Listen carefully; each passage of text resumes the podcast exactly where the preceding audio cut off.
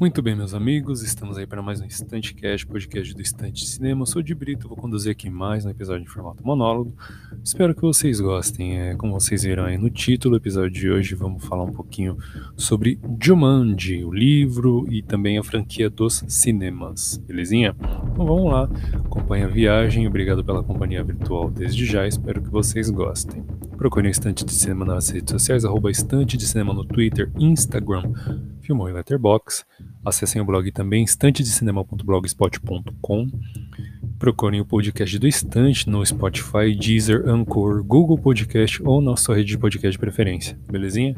Então vamos junto. É, bom, o episódio de hoje vocês já devem ter visto aí no título, né? Vai ser um episódio bacana sobre Jumanji. Queria falar um pouquinho sobre este, sobre esta obra com vocês, tá? Então o episódio de hoje vai ter duas, dois, dois capítulos. Na primeira parte eu vou falar um pouquinho sobre o livro, na segunda parte eu vou falar um pouquinho sobre Jumanji no cinema, tá? Então vai ter Jumanji escrito e Jumanji filmado, belezinha?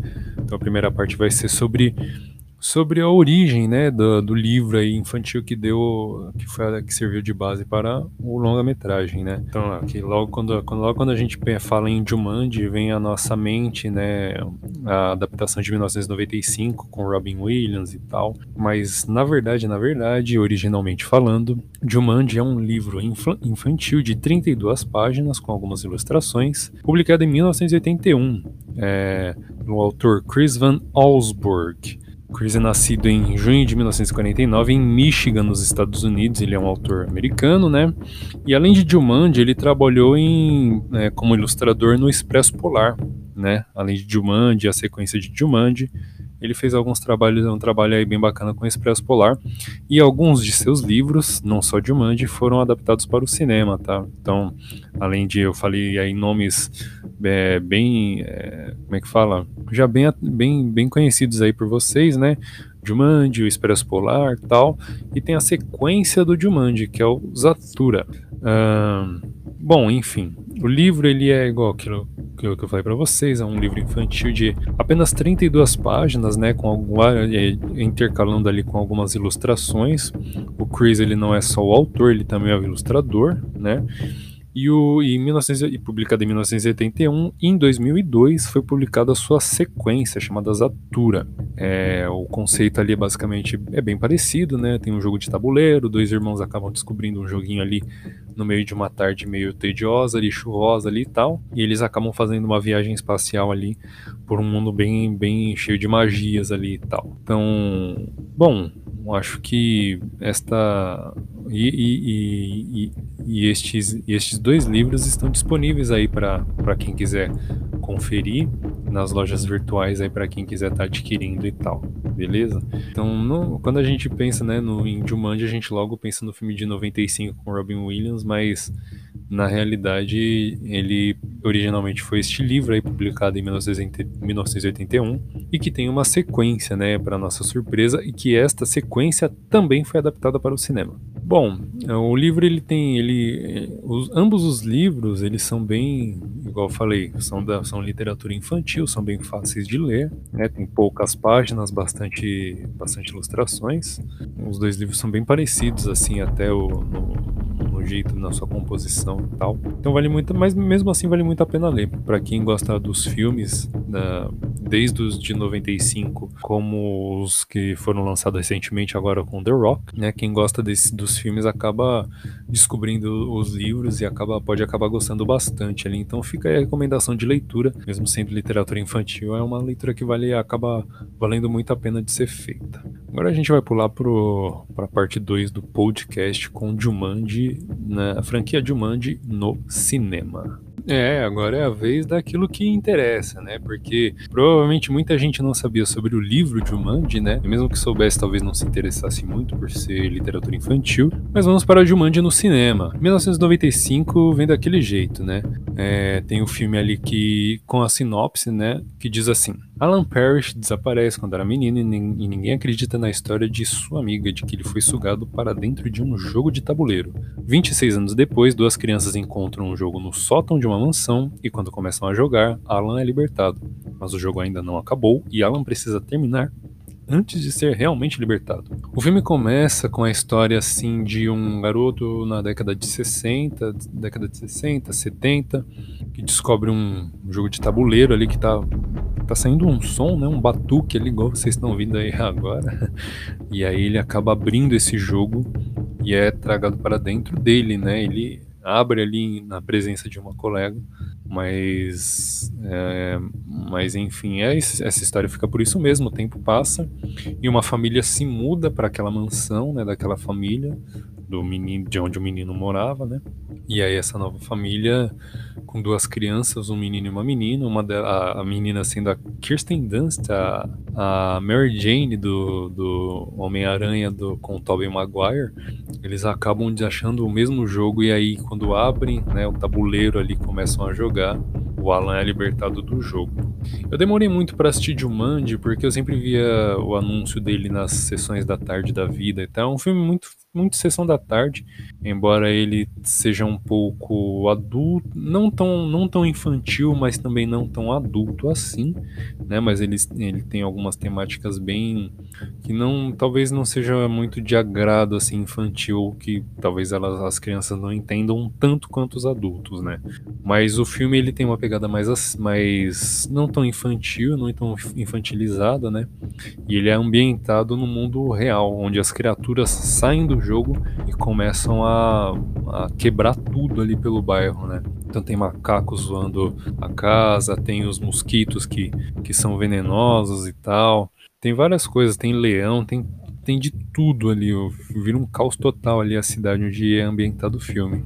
E aí, desde quando ele foi lançado, é, seja em discussões da internet ou conversas assim após a, durante ou após o filme, e a gente sempre ficou com a curiosidade, né, de, de ver como é que era o mundo de Jumanji, né, porque ele, é, como eu falei, as criaturas acabam saindo do livro e aí é aquele trabalho todo para levar todo mundo de volta, né, a, a, a ideia do filme é, é, essa, só que fica, fica a, pontinha de curiosidade para ver como que era o mundo de Jumanji de dentro do jogo, né, que, que acabou se concretizando recentemente, mas antes disso, eu gostaria de falar um pouquinho sobre o Zatura, que é a sequência de Jumanji, né, do livro, que ele também ganhou adaptação para os cinemas, mas é um filme pouco falado. Ele é dirigido inclusive pelo John Favreau, que hoje está comandando ali a, a, parte de Star Wars na Disney e está arrebentando ali principalmente com Mandalorian e tal. Então John Favreau foi o diretor desse filme, lançado em 2005, e que a sinopse diz assim: Dois meninos, Walter e Danny, ficam em casa sob os cuidados de sua irmã adolescente, Lisa, quando o pai tem que ir trabalhar. Eles, eles que achavam que o dia seria chato ficam chocados ao começarem a jogar Zatura, um jogo de tabuleiro de temática espacial. Eles descobrem que o jogo tem poderes místicos quando a sua casa é baleada no espaço e, com a ajuda de um astronauta, os meninos tentam voltar para casa. Então a temática é bem. A, a, o plot ali é bem parecido, né? Você troca ali um mundo mais selvagem pelo, por viagem espacial, mas uh, ele é basicamente a mesma coisa, né? Não é um filme tão falado, como eu mencionei, mas vale aí a menção honrosa, né? E para quem quiser realmente conhecer, fica aí a indicação que vale muito a pena. Bom, e por último, né, mas não menos importante, tem ali os dois títulos mais recentes da franquia Jumanji, agora com The Rock como produtor executivo. Né, vocês estão ligados que como, quando o The Rock assumir alguma coisa, já era, né? Ele vai dominar a coisa 100% ali, né? E vai extrair o máximo dela até ninguém aguentar mais. Mas tanto Jumanji Bem-vindo à Selva como Jumanji Próxima Fase são dirigidos pelo Jake Kasdan e eles possuem uma trama bem parecida, assim, o que me pegou um pouco. Mas ambos os filmes eles possuem uma, uma genialidade bem interessante ali em alguns detalhes. A sinopse do primeiro filme, lançado em 2017, diz assim: Quatro adolescentes encontram um videogame cuja ação se passa em uma floresta tropical. Empolgados com o jogo, eles escolhem seus avatares para o desafio, mas um evento inesperado faz com que eles sejam transportados para dentro do universo fictício, transformando-os nos personagens da aventura. Então a sinopse entrega um pouco ali do que, a, do que cada personagem vai viver. Né? O Spencer Gilpin é um personagem ali mais é, interpretado pelo Alex Wolff, né? Ele é um personagem, é um cara, as características dele são, é um cara mais magrinho, mais nerd ali, não tem, não faz sucesso com as meninas e tal, não é bom de briga e por, por assim, por assim dizer, e ele se transforma no personagem, no personagem mais forte do jogo, né, musculoso, tal, agilidade, ágil, é o que mais corre mais rápido, é o que tem o soco mais forte ali e tal. Todos os, todas as características ali que contrapõem a característica do Spencer na vida real. E aí isso segue com todos os outros personagens. Tem, por exemplo, Fred Johnson, que é um na vida real. Ele é atleta da escola, né? Ele é um atleta de futebol americano ali da escola. Ele é alto, ele é forte e tal, na vida real. E na, no, no personagem do jogo dele, que é o Muse, ele é um zoologista baixinho e, e carregador de com, que tem a mochilinha ali que fica carregando as coisas, né? Então ele é um personagem que, que mais uma vez contrapõe as persona dele na vida real ali. E ele acaba tendo essa percepção de se colocar no lugar dos outros. Não só esses dois, mas as duas meninas também, né? A, a Bethany e a Martha. Então, essa genialidade, assim, essa, essa, essa, esse, esse quesito no, no roteiro foi bem interessante. Além do que, na, igual eu comentei na primeira parte, o, o, prime, o filme original, de 1995, com Robin Williams, igual eu tinha comentado, a gente fica com muita vontade de ver o universo de Jumanji. É, ele é só ambientado na, aqui na vida real, com todas as criaturas saindo e fazendo arruaça pela cidade toda, né? Enquanto que o Jumanji de 2017, ele é focado inteiramente no universo dentro do jogo. Agora não é mais um tabuleiro, agora é um videogame, né? Um videogame retrô ali, parecido até com um Nintendinho ali, uns videogames da década de 80 e tal. E aí que tá o, o esquema. O princípio básico do primeiro filme é este, ele é bastante interessante, ele é bastante divertido. Achei o personagem, a atuação do Kevin Hart um pouco pouco caricata demais, né? Ele foi um pouco irritante ali, mas enfim, o primeiro filme é bastante interessante ali e acaba divertindo bastante. O segundo, a sinopse do segundo filme, ela diz assim: Spencer volta ao mundo fantástico de Jumanji. Os amigos Martha, Fred e Bethany entram no jogo para tentar trazê-lo de volta para casa, mas eles descobrem mais obstáculos e perigos a serem superados.